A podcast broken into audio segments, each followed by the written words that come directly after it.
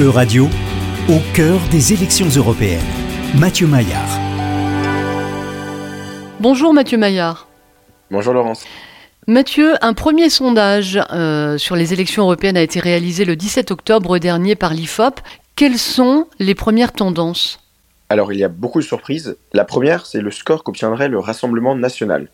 En effet, la liste emmenée par Jordan Madala recueillerait, si on en croit les sondages, près de 28% des suffrages améliorant ainsi son score de 2019 où le parti avait déjà terminé en tête.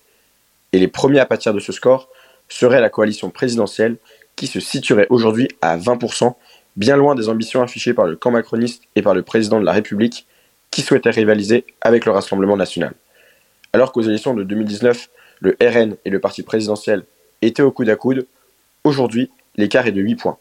Alors, Renaissance demeure malgré tout à la deuxième place. Et si ce score venait euh, à se confirmer euh, pour le RN, compte tenu de la dégringolade de son allié euh, Matteo Salvini en Italie, le parti Le Peniste pourrait même prendre le leadership du groupe Identité et Démocratie au Parlement européen, qui réunit l'extrême droite eurosceptique dans cette institution. Alors ça, c'est donc pour les deux partis qui dominent la vie politique française depuis maintenant euh, six ans et qui devraient donc euh, accaparer un grand nombre de, suffrages. Face à, cela, les, autres grands partis français vont-ils arriver à dépasser la barre fatidique des 5% Alors vous avez raison de rappeler cette règle. Euh, pour les auditeurs qui nous écoutent, la règle des 5%, ça signifie qu'un parti qui obtiendrait un score inférieur à ce chiffre ne pourrait pas obtenir de député européen.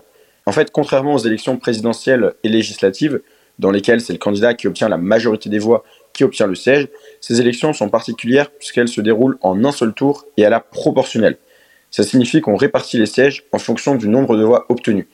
Et donc, pour pouvoir obtenir des sièges, il faut au minimum obtenir 5% des voix. Alors, Maintenant qu'on a ces petites précisions, Mathieu Maillard, euh, est-ce que l'IFOP estime que certains grands partis français n'auront pas d'eurodéputés en 2024 Alors d'après l'IFOP, derrière les deux locomotives que j'ai citées au début, c'est un peu l'embouteillage.